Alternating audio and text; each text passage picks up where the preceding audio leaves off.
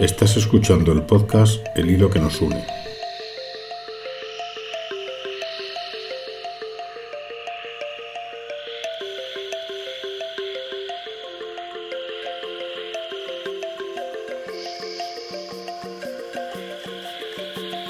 Poesía en español a cargo de Francisco Molinero.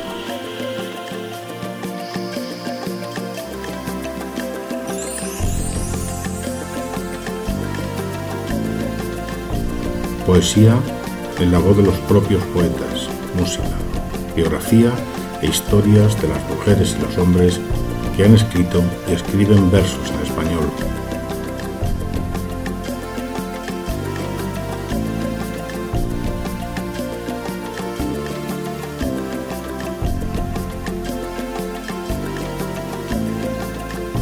Tu participación es importante.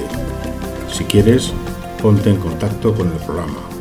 Escribe a fmolinero.protonmail.com.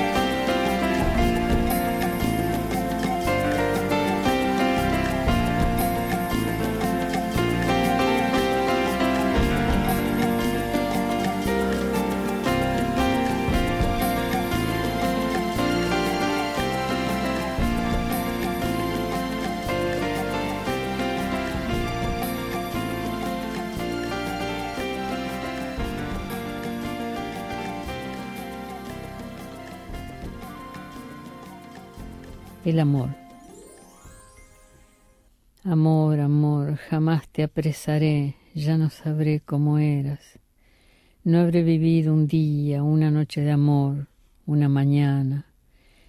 No conocí jamás, no tuve a nadie, nunca nadie se dio, nada fue mío, ni me borró del mundo con su soplo.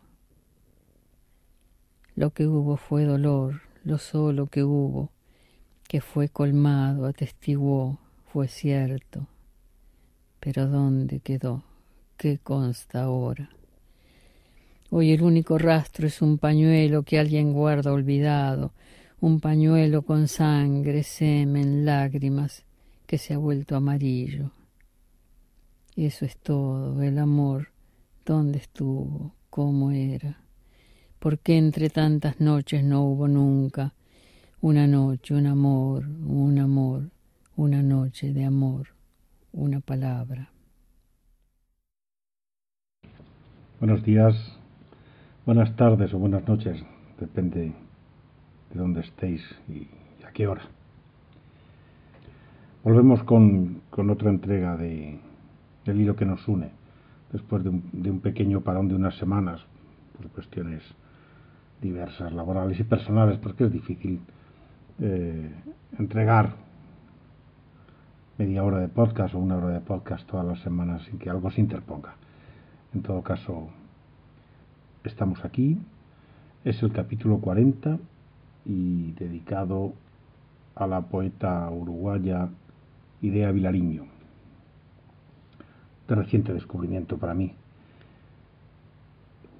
Os vais a encontrar una poesía de una, de una densidad eh, grande y muy centrada en, el propio sentimiento y en, la propia vivencia, la vivencia del amor.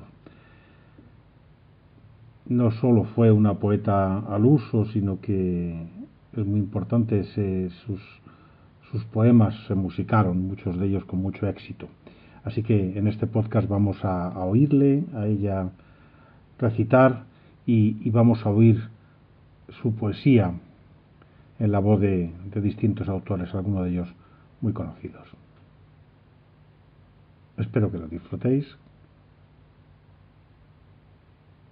Bienvenidos de nuevo.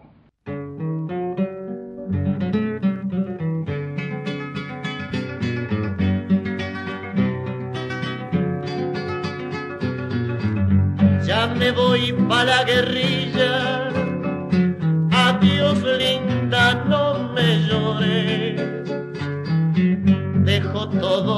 los amores que me llenaban la vida. Dejé a mi madre querida y a mis hijos los dejé.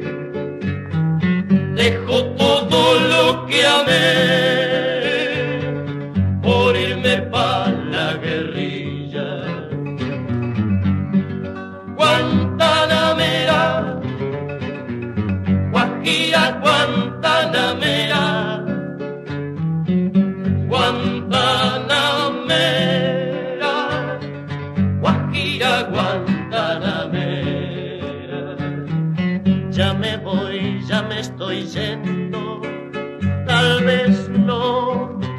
vuelva a ver. Mucho te supe querer, pero mi vida yo entiendo que la angustia y el dolor, la opresión y la miseria de los pobres de la tierra están antes que mi amor.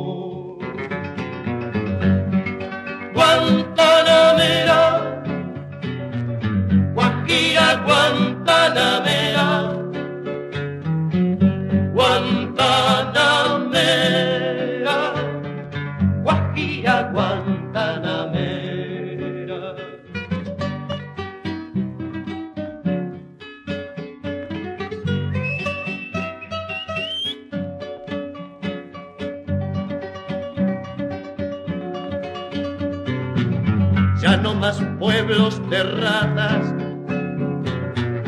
y ya no más rancheríos, ya no más viejos con frío, ni más casitas de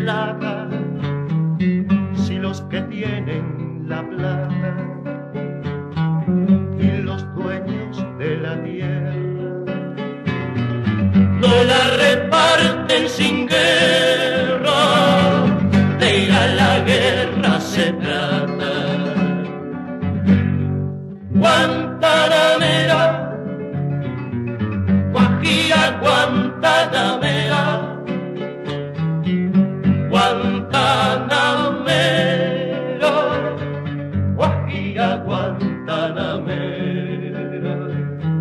Si me llego a morir lejos, no te pongas a llorar. Mucho tengo pa' ganar, pa' perder solo el pellejo, para morirme de viejo, pasando esta vida perra mejor me voy a las sierras. Adiós mi vida te dejo. Guantanamera, Guajira Guantanamera,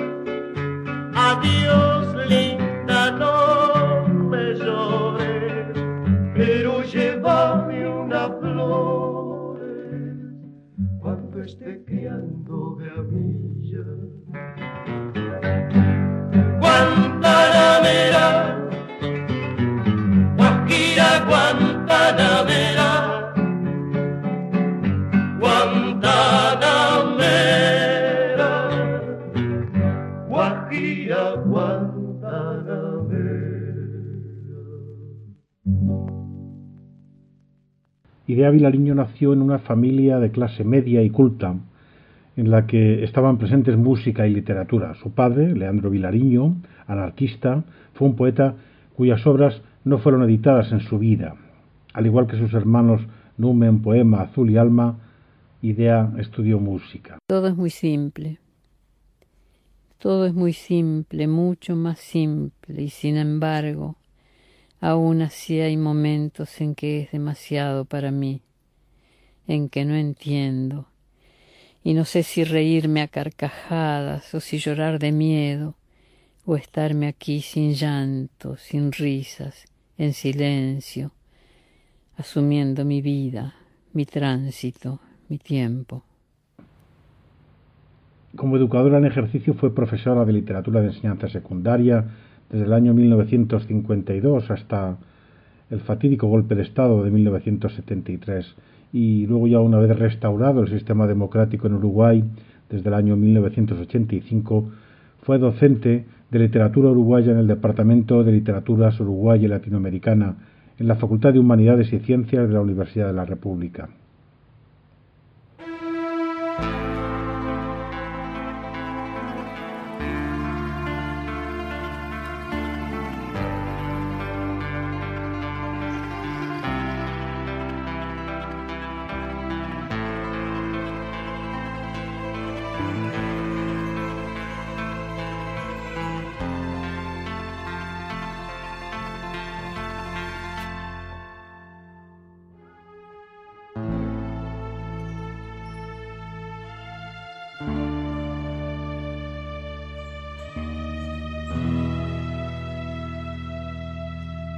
Tendrías que llegar como la noche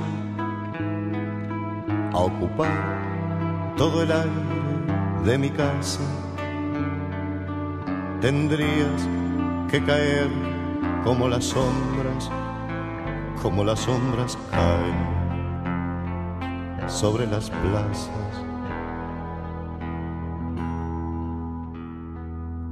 Tendrías que llegar como los sueños, tendrías que llegar como el verano, caer al fin del día como un premio, a cerrar los ojos con tu mano. Tendrías que llegar y darme vida como un licor amargo, seco y fuerte. Una vez, otra vez y cada día tendrías que llegar como la muerte. Tendrías que llegar y darme vida como un licor amargo, seco y fuerte. Una vez, otra vez y cada día tendrías que llegar como la muerte. Tendrías que llegar y darme vida como un licor amargo, seco y fuerte. Una vez, otra vez y cada día tendrías que llegar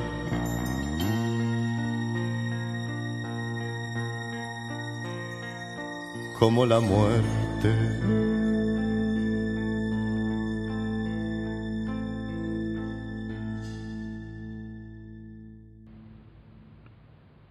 Escribió desde muy joven y sus primeros poemas ya maduros fueron concebidos entre los 17 y los 21 años. Su primera obra poética, La Suplicante, fue editada en 1945 solo con su nombre. En años siguientes sería reconocida internacionalmente y premiada con distintos galardones. Sus poemas están marcados por una experiencia íntima, intensa, angustiosa y muy coherente siempre. Un particular estilo que los expertos atribuyen a los continuos problemas de salud que la quejaban y a su infancia. Y es que la poetisa desde una muy temprana edad padeció problemas de asma y un eczema que lo obligaba a abandonar el núcleo familiar a los 16 años una fragilidad física que se extendió a lo emocional y que la dotó de una sensibilidad muy especial. El temprano fallecimiento de sus padres y de su hermano mayor tampoco ayudó y convirtió el duelo en una constante en su vida.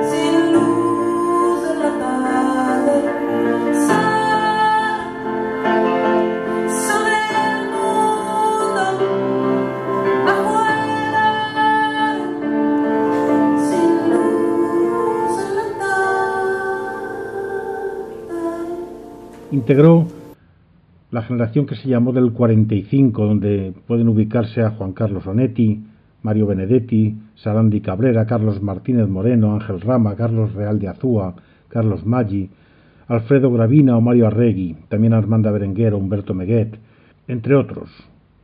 Participó en, en- en numerosos emprendimientos literarios. Estuvo concretamente entre los fundadores de la revista Clinamen y Número, de peso entre los años cu- 1945 hasta 1955, y por la que conoció a- al poeta español Juan Ramón Jiménez. Y, también se encontró como colaboradora de otras publicaciones, eh, Marcha, La Opinión, Brecha, Asir y Texto Crítico. Palomita blanca, de ojito rosado, antes te vidalita, como enamorado. Palomita linda, vidalita, palomita triste, que poco te queda, vidalita, de lo que antes fuiste. Palomita flaca, vidalita, de piquito hambriento, todas las plumitas, vidalita, te las llevó el viento. Es un viento malo, Vidalita, es un viento frío. Te dejó sin plumas, Vidalita, y el buche vacío. Palomita sonsa, Vidalita, de piquito bobo. Cuida de tu nido, Vidalita, que anda suelto el lobo. Palomita, Vidalita, de vuelo perdido. Si no le haces frente, Vidalita, te deshace el nido. Palomita linda, Vidalita, palomita fea, apronta el piquito, Vidalita, para la pelea. Palomita enferma, Vidalita, de alita quebrada. Si no sacas fuerzas, Vidalita, te quedas sin nada. Palomita negra, Vidalita, de piquito rojo. Crece, palomita, Vidalita, Sácale los ojos, crece tus alitas, Vidalita, crece el corazón, crece palomita, Vidalita, y volvete halcón. Carta 1. Como ando por la casa diciéndote querido, con fervorosa voz, con desesperación de que pobre palabra no alcance a acariciarte, a sacrificar algo, a dar por ti la vida, querido, a convocarte, a hacer algo por esto, por este amor inválido. Y eso es todo, querido. Digo querido y veo tus ojos todavía pegados a mis ojos, como atados de amor, mirándonos, mirándonos, mientras que nos amábamos, mirándome tus ojos, tu cara toda, tú. Y era de vida o muerte estar así, mirarnos. Y cierro las ventanas diciéndote querido, querido, y no me importa que estés en otra cosa y que ya no te acuerdes. Yo me estoy detenida en tu mirar aquel, en tu mirada aquella, en nuestro amor mirándonos, y voy enajenada por la casa apagando las luces, guardando los vestidos, pensando en ti, mirándote, sin dejarte caer, anhelándote, amándote, diciéndote querido. Falleció en Montevideo el 28 de abril de 2009 a los 88 años de edad, al no poder superar la cirugía a la que fue sometida debido a una oclusión intestinal. En la actualidad, los orígenes de su obra se hallan dispersos. Los cuadernos en los que copió sus poemas durante más de siete décadas fueron vendidos al archivo de la Universidad de Princeton, lo cual contrarió su expresa voluntad.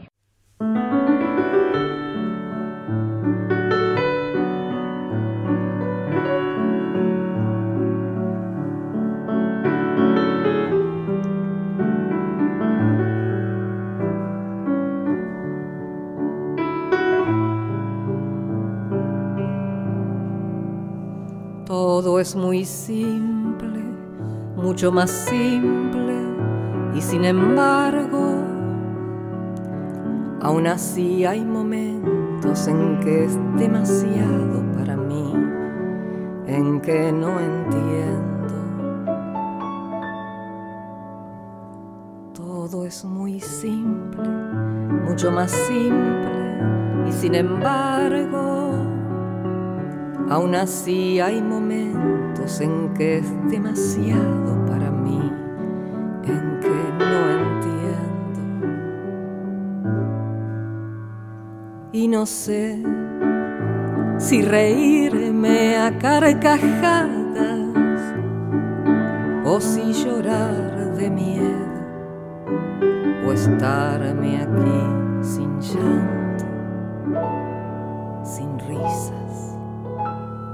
silencio, asumiendo mi vida, mi tránsito, mi tiempo.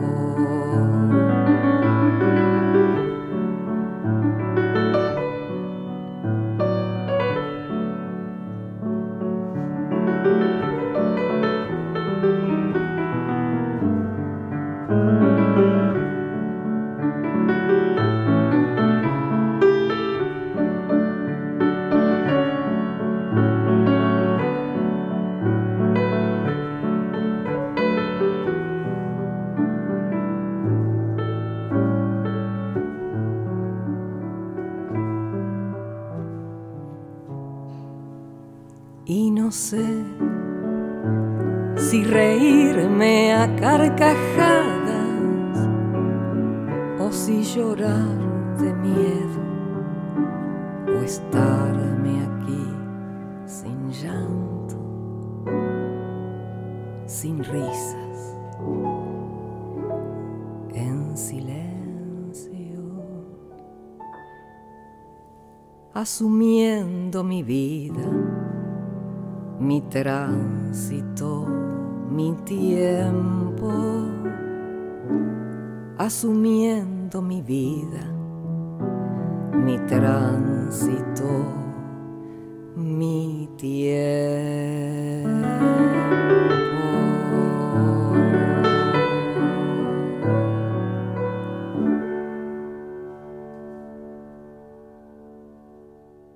Muchas de las obras de Idea Vilariño reflejan la tormentosa relación de amor que mantuvo con el literato Juan Carlos Onetti. Actualmente no es difícil rastrear múltiples testimonios de testigos y amigos, entrevistas y correspondencia que restituyen los fragmentos de una historia llena de pasión. La pasión y el retraimiento de Vilariño coinciden con la timidez de Onetti y su nerviosismo. Dos personalidades feroces y fuertes que se sintieron atraídas. La misma idea se refiere al instante en el que él la sedujo. Nos cuenta, estaba seduciéndome a fondo con lo mejor de sí mismo y tanto que yo me quedé convencida de que aquello era la séptima maravilla. Esa misma noche me enamoré de él. Me enamoré, me enamoré, me enamoré. Ya no, ya no será, ya no.